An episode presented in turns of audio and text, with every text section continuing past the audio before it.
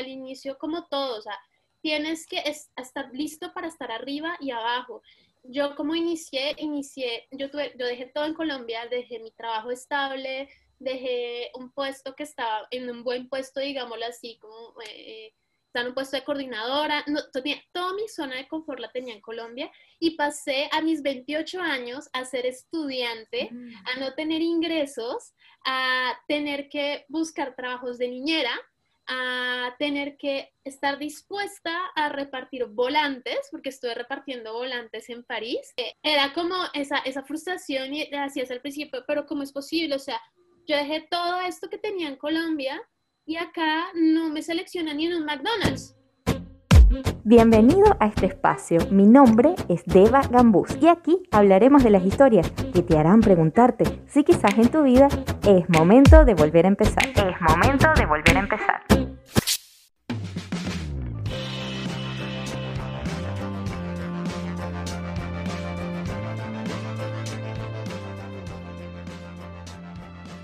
Señoras y señores, hoy estoy muy contenta porque estamos grabando al fin el primer episodio en formato de entrevistas. Y bueno, para ello he traído a una invitada súper especial.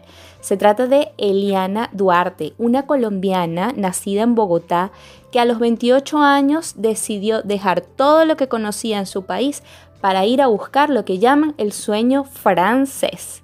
Hoy en día, a sus 33, reside en la ciudad Luz, en París, Francia. Eli es una terapeuta ocupacional y también es una futura life coach, colega de Sherpa, y ha creado una comunidad llamada Amor sin Fronteras, en la que habla de cómo es posible ese encuentro entre culturas de migrantes y expatriados. En este episodio encontrarás su visión y mi visión acerca de emigrar y qué es lo que debes tener en cuenta si es que acaso estás a punto de tomar esa importante decisión. Comenzamos. Bueno, bienvenida Eli Duarte a este episodio, el primer episodio de entrevistas. es un honor, Eli, tenerte aquí. Hoy vamos a estar hablando de migración y creo que ahí las dos tenemos algo que aportar, pero a mí me encanta mucho tu forma de verlo, además que sé que tienes una cuenta sin fronteras y ya no vas a estar contando por ahí. Así que bueno, te dejo, por favor, cuéntanos quién eres, de dónde eres, dónde estás viviendo hoy día y todo eso. Dale, bueno, nada, muchas gracias por la invitación, de verdad. Eh, bueno, encantada, Eliana Duarte. Soy colombiana, viviendo en París desde hace cinco años. Me vine aquí para hacer mis estudios de máster y al final quedé enamorada de, Francia y de su cultura.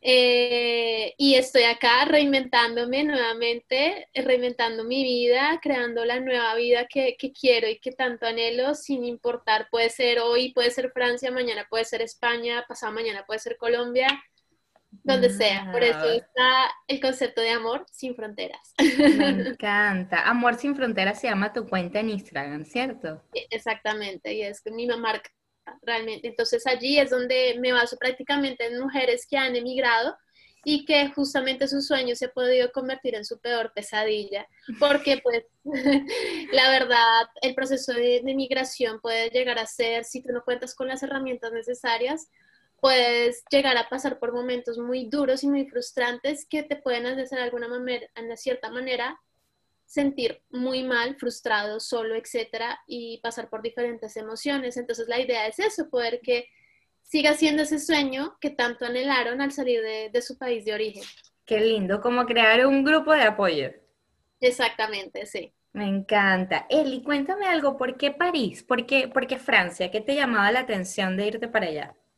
A mí, Francia, bueno, yo a los siete años tuve la posibilidad de viajar a Holanda y pues porque, o sea, siempre he viajado, porque mi, mi familia, mi mamá trabajaba en una aerolínea en Colombia muy importante y eh, yo siempre estoy viajando desde muy pequeña, teníamos tiquetes súper económicos y tuve la posibilidad de a los siete años salir del país y fue como, wow, se me abrió todo un mundo de posibilidades, es como, wow, es lo que hay en Colombia no es lo único, no es lo suficiente.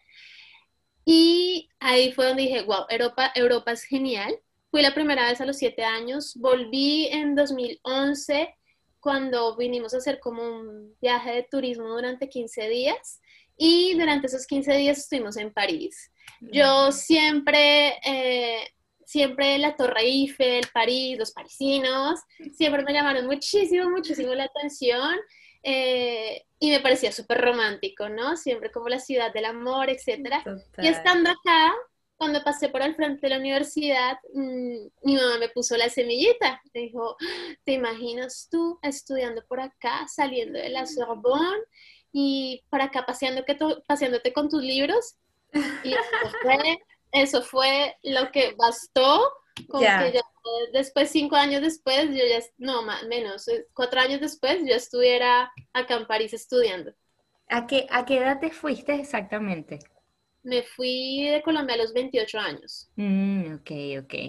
Eli, ahora cuéntanos algo. Em, fíjate, tú decidiste París porque, bueno, ya tenías como la semillita sembrada y te encantaba, pero, por ejemplo, en el caso de los venezolanos, y hago mención porque sé que ahorita hay muchos tomando esta decisión, eligen el país con base a que tienen afuera algún conocido o algún familiar, entonces como que se les hace más fácil dar el paso, como que, bueno, tengo un tío en Chile, me voy para Chile.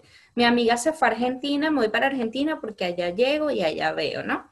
Entonces, no sé qué opinión nos puedes dar con respecto a esto, porque yo sé que este tema puede ser chévere en un principio, o sea, puede ser una ayuda en un principio, que tú no llegues buscando un hotel o entendiendo el país y buscando dónde quedarte, pero cuando llegamos a casa de algún familiar o casa de algún amigo, es algo que tenemos que tener la conciencia de que es temporal, de que no es que nos vamos a quedar allí y no vamos a salir de allí.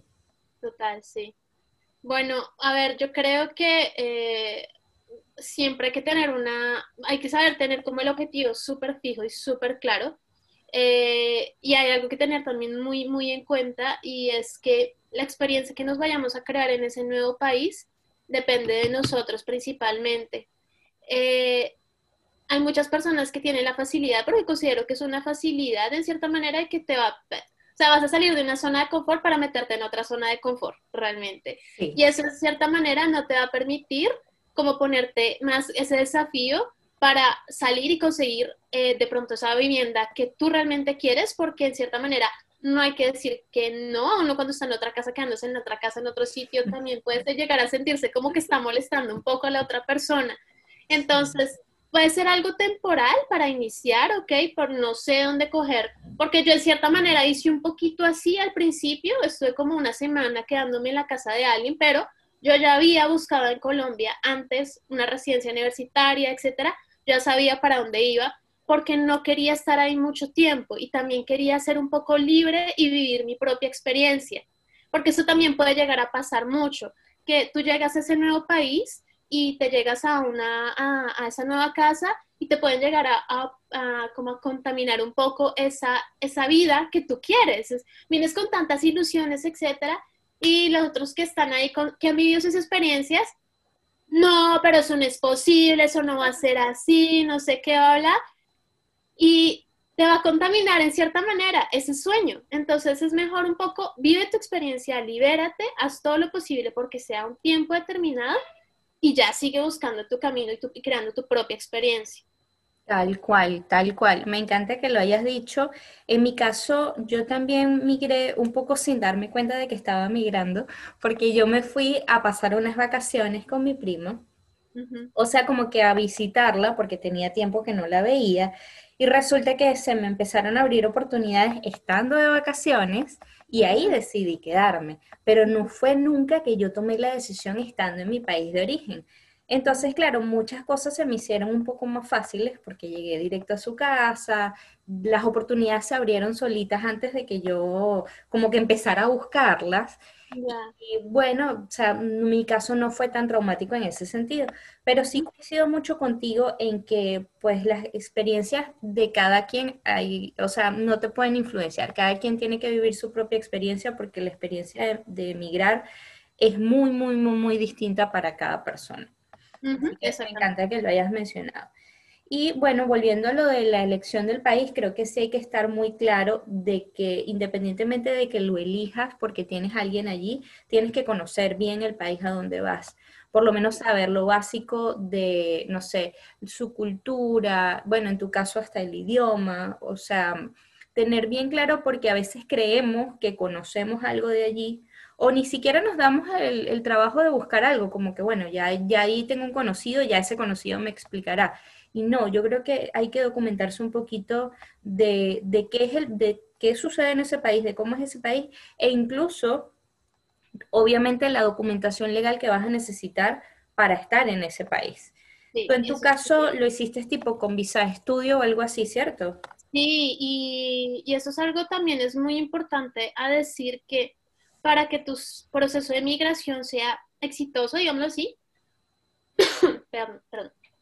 para que sea de cierta manera exitoso durante todo ese proceso y que todo ese, ese viaje, el inicio, etcétera, y después, incluso años después, sea exitoso, hay que prepararlo muy bien, hay que preparar excelentemente bien el viaje en el sentido de documentos, en parte legal, idioma, realmente. Yo me vine con visa de estudiante, pero para la visa de estudiante tuve que hacer muchísimas cosas y tuve que ser súper paciente. Me tomó tiempo, me tomó más o menos dos años prepararme, pero en esa espera y esa preparación hizo que yo al inicio fuera menos traumático, digámoslo así, porque llegué con idioma, llegué con un nivel B2 que de cierta manera me podía hablar, me podía defender yo sola por la ciudad, podía comunicarme, coger el metro, etcétera. Me dio independencia, que eso es súper importante, me dio mucha independencia.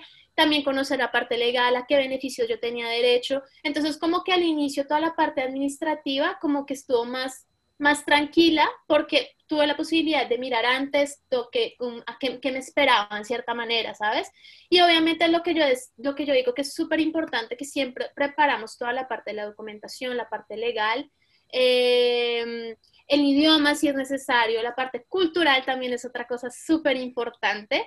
Eso es algo que mm, yo aprendí mucho donde estudié francés y nos mostraban, nos, nos hacían mucha inmersión cultural sobre la cultura, sobre los franceses, etcétera. Entonces como que ya los entendía un poco, pero también toda la parte emocional también. Eso es súper importante y eso es lo que va a hacer que va a ser un, va a ser un éxito tu proceso de inmigración totalmente, porque si no cuentas con las herramientas y si no conoces todas las emociones y lo que te están queriendo decir, va a ser ahí es donde se convierte la pesadilla. Ahí es donde se convierte la pesadilla. Tal cual. No puedes llegar a vivir lo que estás pidiendo, viviendo en tu país actual. Ese ingrediente emocional es clave. Pero me voy a ir un momentito a la parte de la cultura que comentas y es que em, creo que tenemos una expectativa de algo que realmente a veces no sucede si, bueno, si no conocemos la cultura donde nos estamos yendo. Y, por ejemplo, en mi caso, yo no me fui, o sea, yo sigo estando en un país de habla hispana y creemos que es como similar, o sea, quizás irse de Colombia a Europa, o sea, a Francia, uno lo ve como un gran salto y obviamente va a haber un choque cultural, va a haber muchas cosas que, a lo que no estamos acostumbrados. Pero en mi caso, fíjate, yo lo hice dentro de Latinoamérica, sigo estando en un país donde hablamos el mismo idioma, donde nos entendemos, donde somos latinos y yo he encontrado aquí un choque cultural entre lo que somos los venezolanos y los que son los peruanos. Y muchas de las cosas que creemos que sabemos, pues hay, hay una variedad de cosas que no es así. Entonces ahí creo que es importante que ni siquiera yéndote a un país cercano, a un país fronterizo, eh, pienses que te la sabes todo. O sea, yo creo que es importante resaltar esto, porque los venezolanos tenemos mucho en la cabeza que como que, bueno, pero qué tan difícil puede ser, no la sabemos todas y queremos lanzarnos. Y a veces pues hay que bajar un poquito esos humos y aterrizar un poquito las ideas.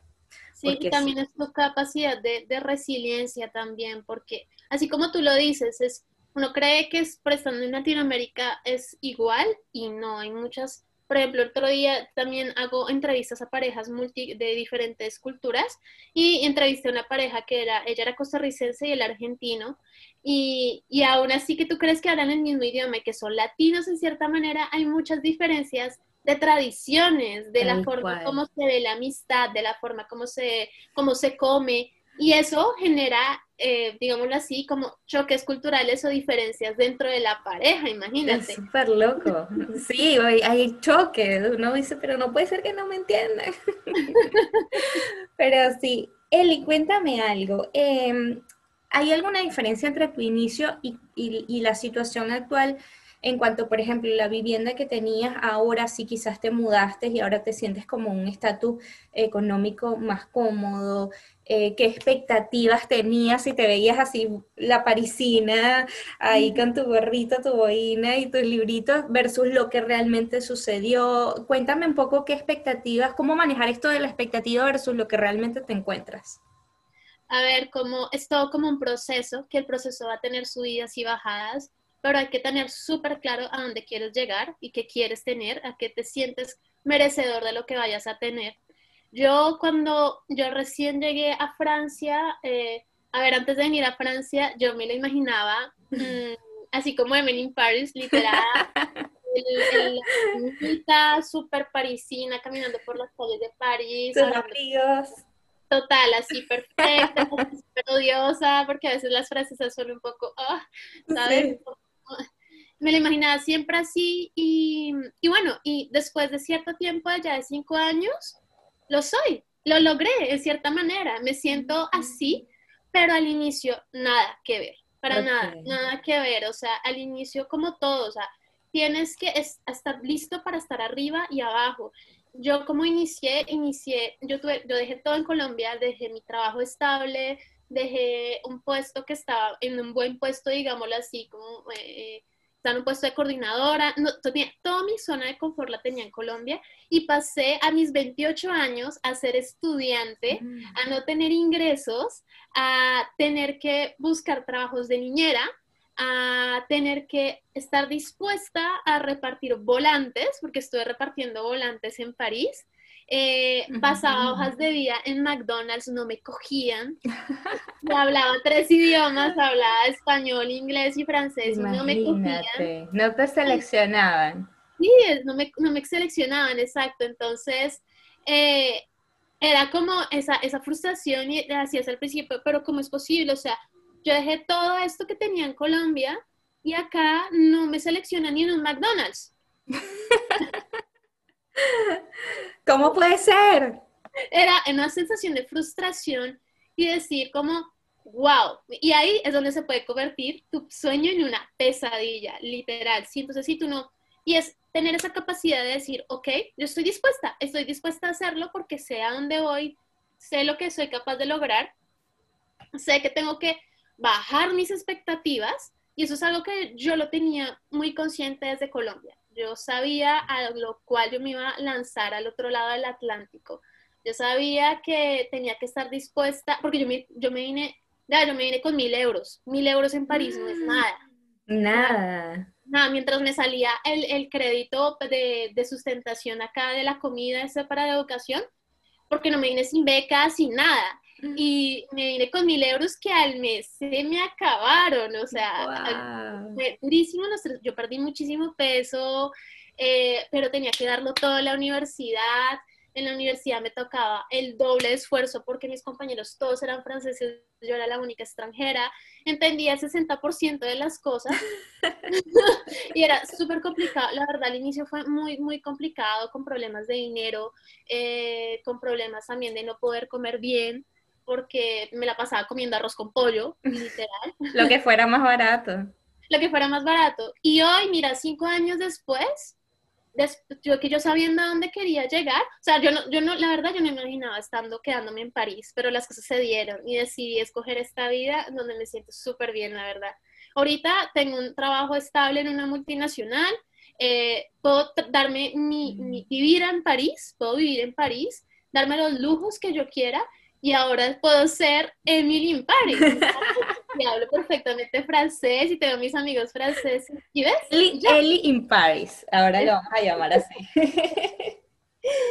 Qué genial, Eli. Entonces, oye, qué, qué, interesante, porque eso, eso también es algo que yo quería hablar. Fíjate que uno tiene que sacarse un poquito el chip, y yo siempre se lo digo a todo el mundo que va a emigrar, de que muchas veces no vas a encontrar trabajo en tu carrera o en algo que sepas hacer incluso. O sea, yo creo que hay gente que dice, no importa, yo hago lo que sea y, es, y lo dice de la boca para afuera, pero estar allí es otra cosa. Y mm, como dices tú, a veces ni siquiera te eligen. hice la corrección de seleccionar porque coger en Venezuela es otra cosa. es otra cosa también. Pero eso, no, ni siquiera te eligen en algo que tú dices, bueno, pero no importa, yo así sea trabajo en un McDonald's, pero fíjate, o sea, ni siquiera es garantía. Entonces hay que aterrizar muy bien eso de que tienes que quitarte la idea de que vas a llegar y vas a tener el mismo estatus y vas a trabajar en lo que pensaste, o, o sea, porque realmente no siempre es así, puede que sí, pero puede que no, y tienes que hacerte la idea y como dices Estar abierto a las posibilidades. Exacto, abrirse con paciencia, abrirse con resiliencia y seguir allí, pues porque si agarras y te frustras a la primera, decir, ay, no, aquí no, mejor que hago aquí en esto, mejor me devuelvo, o sea, bueno, ya va, si tomaste esa decisión, eh, quédate allí, pero ten la paciencia de seguir buscando, porque al principio siempre va a ser difícil. Sí, sí, sí. Ahora cuéntame algo, ese tiempo que tú dices al principio, más o menos cuánto duró a que tú, o sea, ya ahora tienes cinco años y obviamente tienes otro estatus, pero cuando empezó, como que empezaste como a ver luz un poquito de empezar a ganar dinero o empezar a, no sé, tener una mejor posición. Estabilidad, bueno, eh, al año. Como al año, ok. al año, al año ya, y es que todo se, se cuadró, fue las disidencias que llamamos fue al año. Eh, bueno, eh, en la universidad que yo estaba haciendo el, el máster, sin saber, yo llego la primera semana y me dicen, me dice todos mis compañeros, no, es que yo vine a este máster porque el segundo año es prácticas pagas. Y yo, y yo solamente pensaba ir un, venir un año acá porque pues no tenía más dinero para estar más tiempo acá y devolverme, porque París es carísimo. Y cuando dicen eso, no, y es que acá pues tú estudias y mientras trabajas y te pagan. Y yo, ¿qué? Yo me quedo otro año, o sea, yo, yo me quedo acá, o sea, acá voy a ganar el triple de lo que ganaba en mi sueldo en Colombia, o sea, ¿para qué me voy a volver? Y se dio así el primer año, pero mientras yo buscaba esa práctica, esa empresa de la práctica, eh, y bueno, tuve que hacer estos trabajos, me salió trabajo repartiendo volantes, me salió un trabajo ¿qué más yo tuve que hacer? Eh, cuidaba, cuidaba viejitos también, porque pues mi yo soy terapeuta ocupacional. Y al final también buscando esas prácticas, una de esas empresas me dijo, como ven el verano, necesitamos que nos hagas un diagnóstico en ergonomía, eh, esa es mi profesión, que es mejora de condiciones de trabajo, y pues por el mes, porque pues ya cogimos a la, a la otra practicante, pero pues ella no puede estar acá en, en estas vacaciones, entonces sí puedes en, mientras el verano vienes, haces el diagnóstico, haces la misión de ergonomía y te pagamos. Y, y para mí fue, eh, fue, un trabajo temporal y fueron mis primeros 700 euros, yo no me la creía. al fin.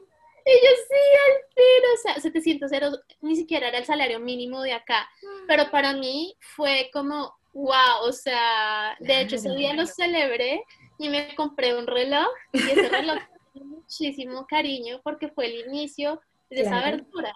Y ya luego encontré mi práctica, mi empresa que justamente fue la empresa que me contrató. También se dieron las cosas, fue la empresa que me contrató y que me dio el contrato que tengo hoy en día y que es lo que hizo que hoy en día pues ya esté en mi proceso de nacionalización y de tener la nacionalidad francesa. Qué éxito, qué éxito, Eli. Es que es eso, fíjate que yo creo que confiaste también, tuviste la paciencia y confiaste en que el proceso eventualmente se iba a dar y así pasó el tiempo. Y ahí me voy a ir a lo que comentaste de las emociones. Hablábamos en estos días fuera de la grabación de que esto de emigrar tiene como una curva o tiene unas etapas migratorias y eh, las emociones están eh, a flor de piel en cada una de esas etapas. No sé si nos quieres hablar un poquito de, cómo son esas emociones justo desde el principio hasta que ya, bueno, ya estoy establecido y ya estoy acostumbrado, pues.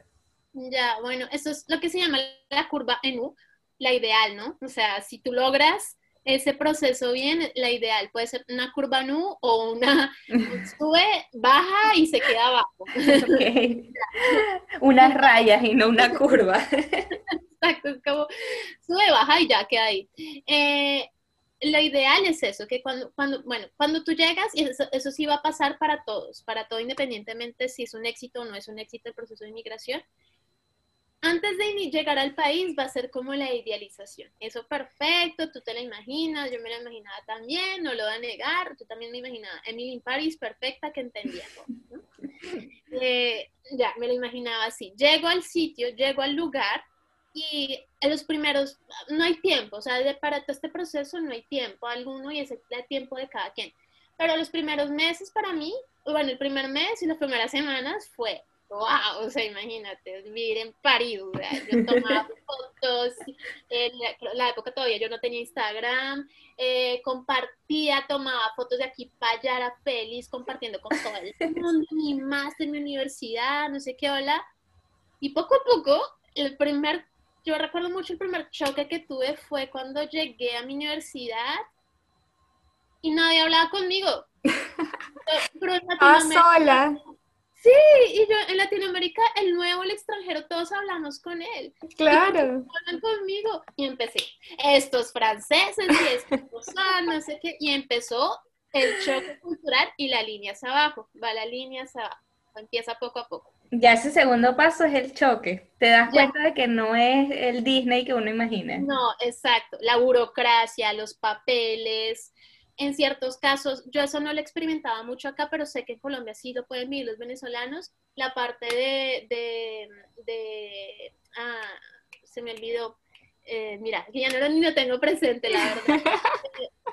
ya ha pasado tiempo que ya te has adaptado. Sí, no, que no hay diferencia entre razas. Mira, ya se me olvidó hasta cómo se dice. Eh, eh, sí, por el hecho de ser venezolano, entonces puede ser tildado de que algo, ¿sabes? Y yo por el hecho de ser latina puedo ser tildada de algo. A mí me pasó mucho colombiana, narcos, coca, sí me pasó un poquito y sí me mm. enfurecía al inicio. Nada, empieza esto hacia abajo y empiezas a, a desencantarte de ese país.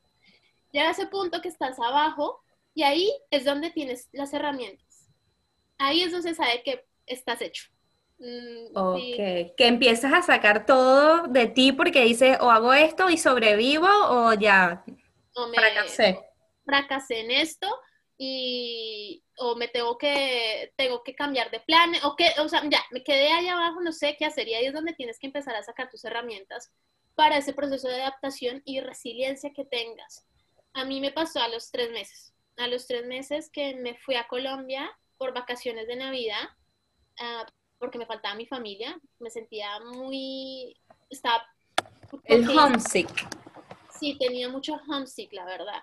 Y me volví a mi casa, a Colombia, y dije, yo no quiero volver, yo no quiero volver atrás, yo no quiero volver. ahí más o menos habías hecho ya algunas cosas y no querías regresar. Y no quería regresar, decía como, acá tengo todo, acá tengo mi familia, tengo mi papá, tengo mis amigos, que me voy a ir por allá yo a sufrir y a, contar monedas. A pasarla mal, a que me humillen. Exacto, a comer mal y acá tengo todo. Y a, justamente fue allí cuando saqué todas mis herramientas.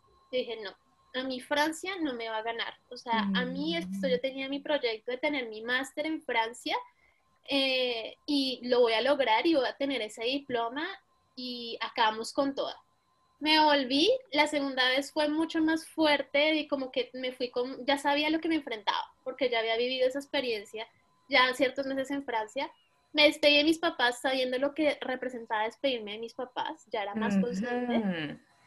Y llegué a Francia y dije, aquí vamos con toda, yo me como este país, este país a mí no me va a comer, yo me lo como a él.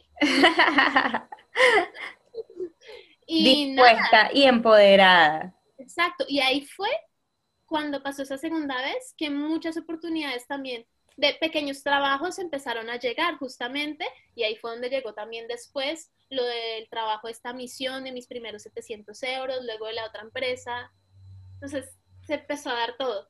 O sea, como que el paso luego donde dices, y, ok, o, o, lo hago, lo hago, ahí empiezan a aparecer las herramientas y empieza un poquito el proceso ya de adaptación al país, ¿verdad? Exactamente, exactamente. Y ahí es donde empiezas a subir. Y esa es la otra parte de la curva, y es donde, eh, eso es lo que te digo, es la parte ideal, que empiezas a subir y ya poco a poco a adaptarte. Ese es el proceso de adaptación y eh, ya de hecho puede ser un proceso de transformación de ti también porque te diste cuenta, ya sueltas un poco lo que fuiste en ese país antes, sueltas un poco esa identidad que tenías antes y te abres a las posibilidades. Ah, en ese país de pronto lo que tú decías, no vas a encontrar el trabajo que querías, te abres a la posibilidad de hacer otra cosa que tal vez sí te gusta que eso es lo que realmente tú quieres. Claro, es que yo creo que uno como que se identifica con lo que es en su país. O sea, yo soy universitaria o soy licenciada o soy eh, gerente de una empresa y soy eh, una persona que le gusta esto, no le gusta aquello, que me levanto temprano, que voy al gimnasio, que no sé qué. Entonces llegas a otro país y te encuentras que ya no tienes esa identidad, no solo que no tienes el trabajo, sino que ya no tienes esa identidad, ya no tienes esos amigos, ya ni siquiera nadie te conoce en donde estás. Entonces, como dices tú, te toca reinventarte y ahora quién eres. O sea, ahora eres una nueva Eli. Ahora a lo mejor a esta Eli antes no le gustaba esto y ahora sí o empiezo a abrirme, como dices tú, a la posibilidad de que sí me guste o de que otra cosa no me guste, porque ahora eres otra persona, pues. Pero, pero dijiste algo importante, es uno el que tiene que buscarse esas herramientas y es uno el que tiene que tener esa disposición. O sea, te puedes quedar hundido en la parte donde te chocaste con el desencanto y dijiste, ya, pero esto no era lo que yo quería, no, no, no era lo que yo pensaba, no estoy dispuesto a aguantarme esto y sabes qué, no tengo por qué pasar un mal rato en mi país, aun y cuando las condiciones no estén dadas, prefiero irme para allá. Y te puedes quedar ahí, te puedes hundir y ya, o puedes realmente agarrar el valor y decir, bueno, ¿sabes qué? París no me va a comer. exactamente. es como, es un poco como la, un poco, para ponerlo un poco en paraja, como la relación tóxica, ¿no? O sea, literal, así. A ver. tú te decides, te decides quedarte ahí, o sea, eh, eh, o, te, o, te, quedas ahí o te vas de ahí, literal. eso es dependiendo de la perspectiva. Puedes en ese país, bueno, listo, definitivamente te quedaste ahí, viste como no, yo, yo, yo no me voy a volver a mi país de origen, por ejemplo, a, mm, a Venezuela, por ejemplo, yo no me voy a volver a Venezuela porque qué pena que oso, como decimos en Colombia, que van a pensar de mí, yo no soy capaz. Pero te quedas en ese país y te quedas en ese país y, bueno, listo, decidiste quedarte ahí, ya, listo, ok.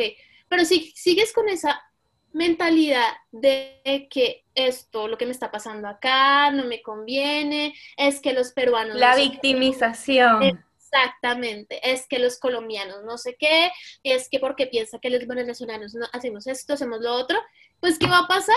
Que te van a seguir llegando todo ese tipo de experiencias a tu vida y no se te van a abrir las posibilidades porque no has soltado y no te has abierto a las posibilidades.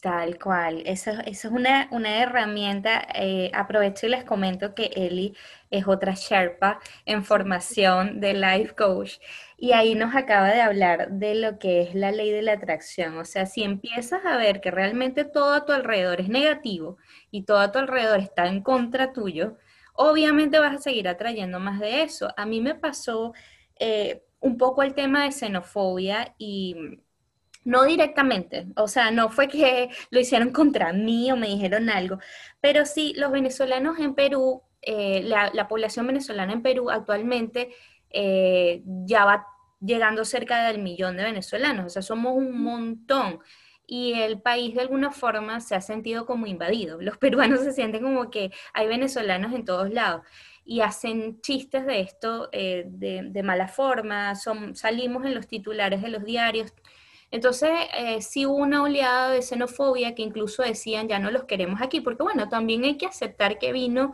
todo tipo de venezolano emigrando para acá, ¿no? Desde los que tenían muy buenos recursos hasta personas que llegaron con muy bajos recursos, que pasaron la frontera a pie y que realmente vinieron aquí a robar o a, a darle una mala calidad de vida a los peruanos y todo esto, ¿no? Entonces, bueno, quizás por ahí se dio todo este tema de la xenofobia y yo decía, pero ¿por qué? Pero, pero, pero si nosotros son muy buenos y, lo, me empezaba a afectar y yo decía, pero bueno, no lo están haciendo contra mí y yo no tengo por qué tomarlo. Y yo misma decidí no seguirlo viendo y me di cuenta que era como muy sectorizado, que realmente no era que todos los peruanos pensaran mal de los venezolanos, no, siempre había uno que otro. Y me di cuenta que, bueno, sí, así como hay peruanos hablando mal de los venezolanos, hubo venezolanos hablando mal de los peruanos, de los colombianos, de lo que sea que hubo en nuestro país también. Entonces dije, bueno, siempre va a haber un sector que critica, pero si te quedas enfocado en eso y viéndolo, obviamente vas a traer más de eso. Simplemente salte de esa mala vibra, conéctate con la gente a la cual tú sí le puedes aportar y ellos te aportan a ti y entonces se crean esas alianzas entre países, esas alianzas culturales que empiezan a aprender los unos de los otros, y entonces sale algo como mucho más bonito, pero obviamente es tu decisión. exactamente, exactamente. Bueno, Eli, me encanta todo lo que hemos hablado. Yo creo que vamos a hacer algo importante. Vamos a sabiendo que nos están escuchando varios venezolanos en este momento que están a punto de tomar la decisión, quizás en Colombia también pueda haber, y, y, ahorita este tema de la pandemia también como que envalentonó a la gente y decir, ya, el 2021 sí me voy sí o sí de aquí a buscar otro rumbo. Eh, vamos a hablar como que las top five de las recomendaciones para la gente que está pensando en emigrar. Yo más o menos he tomado aquí notas pero no sé si tú me quieres este, como que empezar a hablar de esto y ahí, ahí nos vamos complementando. Bueno, yo lo que te digo es, primero que todo, hay que mm, saber qué es lo que quieres. Saber que, más que todo, más lo que tú decías, que me voy, a, me voy a ir a este país porque está alguien. No, o sea, vete más bien al país que a ti te, te, te, llena. O sea, que tú sientes que hay algo en ese país que tú puedas aportar o que ese país te pueda aportar. Totalmente. Aterrizar la idea, definitivamente hay que aterrizar la idea de... A y a partir de tú lo que tú quieras realmente. Sí, genial. Y, y, ahí dentro de aterrizar la idea del, del, país, de dónde te quieres ir, o sea, si realmente lo buscas no solo como una mejora de calidad de vida, sino porque quieres emprender tu vida en otro país, pues, ¿no? O sea, no solamente voy a salir corriendo a Venezuela porque aquí está eh, el presidente Maduro no me deja vivir, porque se va la luz, porque las condiciones económicas no están dadas, entonces voy a huir a donde sea. No, aterrízale un poco y di, ok, bueno, si me tengo que ir, no porque la situación esté mal, sino que imagino que en Venezuela todo fluye perfecto, igual me quiero ir, ¿a dónde me quiero ir? Exactamente, exactamente. Y bueno, una vez ahí, saber como decías, eh, prepararte cuáles son los papeles que exigen, cómo puedo sacarlos, si realmente los vas a poder sacar, tener una visa de trabajo o algo que te permita estar legal dentro del país, con qué dinero cuentas. Fíjate, tú te fuiste con mil dólares, con mil euros, pero, pero igual hay gente que se va con menos o más, yo no, igual ahí hay, es muy subjetivo, pero sí tener en cuenta que hay que tener por lo menos un fondo de dinero para empezar. Sí, la verdad es que sí, porque si yo hubiera tenido más dinero, obviamente hubiera pasado menos penas al inicio, la verdad. Eh, eso sí, eso fue una de las cosas justamente, pero esto pasó justamente, eso me pasó por miedo, realmente, miedo al, a, fue una manera de autosabotearme, al no haber, al haberme encontrado solamente con mil euros, que tenía miedo a, a, saltar al otro lado del Atlántico, tenía mucho miedo a esa nueva experiencia, no sabía lo que me iba a esperar porque lo hice sola y no tenía, o sea, tenía un amigo nada más que conocía en París y hice algo justamente anterior en, Colombia inconscientemente para autosabotear el, el sueño y para encontrar la justificación, no, yo, no, no, no, ya no es el momento, mejor no voy. Y luego de ser consciente de eso, dije, no, esto no, y por eso fue que dije, no, me importa, o sea, yo voy a hacer lo posible con mil euros, sé que luego va a llegarse, va a desembolsar el dinero para que yo pueda estar bien y, y bueno, me lanzo. Claro, es que es así, o sea, sí, hay que tener un dinero base y hay que contar con algo, pero no esperes a tener 100 mil euros en tu cartera para irte porque nunca los vas a tener. O sea, bueno, no nunca, no, capaz los tienes, pero da el paso, da el paso eh, abierto a que vas a hacer más dinero allá y, y con cosas bien aterrizadas. Sí, hay que prepararse mucho. La verdad hay que tener, y durante esa preparación hay que ser súper paciente, saber tener paciencia para que los primeros meses porque todo al, al, inicio va a estar acompañado de mucha burocracia, entender el sistema, etcétera, y también va a estar acompañado de eso, de ese choque cultural. Entonces son dos cargas muy fuertes. Entonces, tratar de minimizar una, y se puede minimizar también la parte emocional, eso también se puede emocionar, prepararte justo antes para que ese proceso de, de, de, de que baje sea mucho menos bajo y que sea un poco más estable. Ahí ah, iba, iba, a ser el resumen de los tips, pero me, me gustó que dijiste eso. ¿Qué herramientas emocionales pudiéramos eh, utilizar en estos procesos donde hay esos bajones, porque yo creo que mientras estás esperando y te frustras y piensas, ¿será que yo hice lo correcto? ¿Será que debía haberme ido a otro país? ¿Será que me devuelvo? O sea, como que qué pensar o qué usar o qué hacer para evitar que la mente te juegue en contra. Ya, mira, a mí me pasó algo también eh, de eso que no sabía, ¿será que me devuelvo? ¿Será que me quedo acá? y eh, eh, hice un ejercicio que visualicé. Y yo aún en ese tiempo no conocía todas las herramientas que hoy tengo en día. Lo que hice, ok, dije, para tomar la decisión, ¿qué voy a hacer? Me voy a visualizar como si yo estuviera cogiendo mis maletas en el aeropuerto y me voy. Y me imaginé cogiendo mis maletas, estando en el aeropuerto y diciendo adiós Francia, adiós París. Ok, ¿cómo te, cómo te sentiste? o sea, me sentí súper mal, me sentí triste, que... Eh, que no, no era en serio, no, no me quiero ir. sí, y ahí fue donde dije, ok, ahora me voy a imaginar que me quedo, que logro conseguir algo mucho más estable acá, que tengo mi casa, etcétera. Lo imaginé. No, sí, ya. Y eso ya escuché justamente, dije, eso fueron mis emociones realmente, no fue tanto la cabeza la que lo, lo, tomó la decisión en ese momento. Y yo utilizo algo que ha, sido, lo, utilizo conmigo y lo utilizo también con, mis clientes, que es lo que se llama la guía emocional. Y es, es una herramienta súper efectiva, la verdad, es súper efectiva. Y es justamente que eh, escoge, escoge como es como si tuvieras una brújula, una brújula, tu norte, tu sur, tu oeste y tu oeste. En cada esos cuatro, en esos cuatro puntos vas a colocar las cuatro emociones o cuatro valores que te, te, te, cómo te, te gustaría sentir cada vez que tomes una decisión.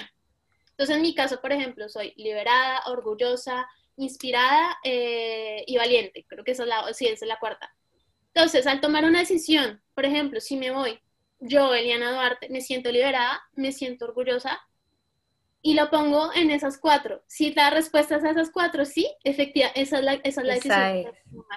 Qué genial, Eli, me encanta. Nos vas a dejar por favor al final tus redes para que todas las personas que estén pensando necesiten alguna consulta contigo para tomar esa decisión, pues por ahí tú las puedas guiar.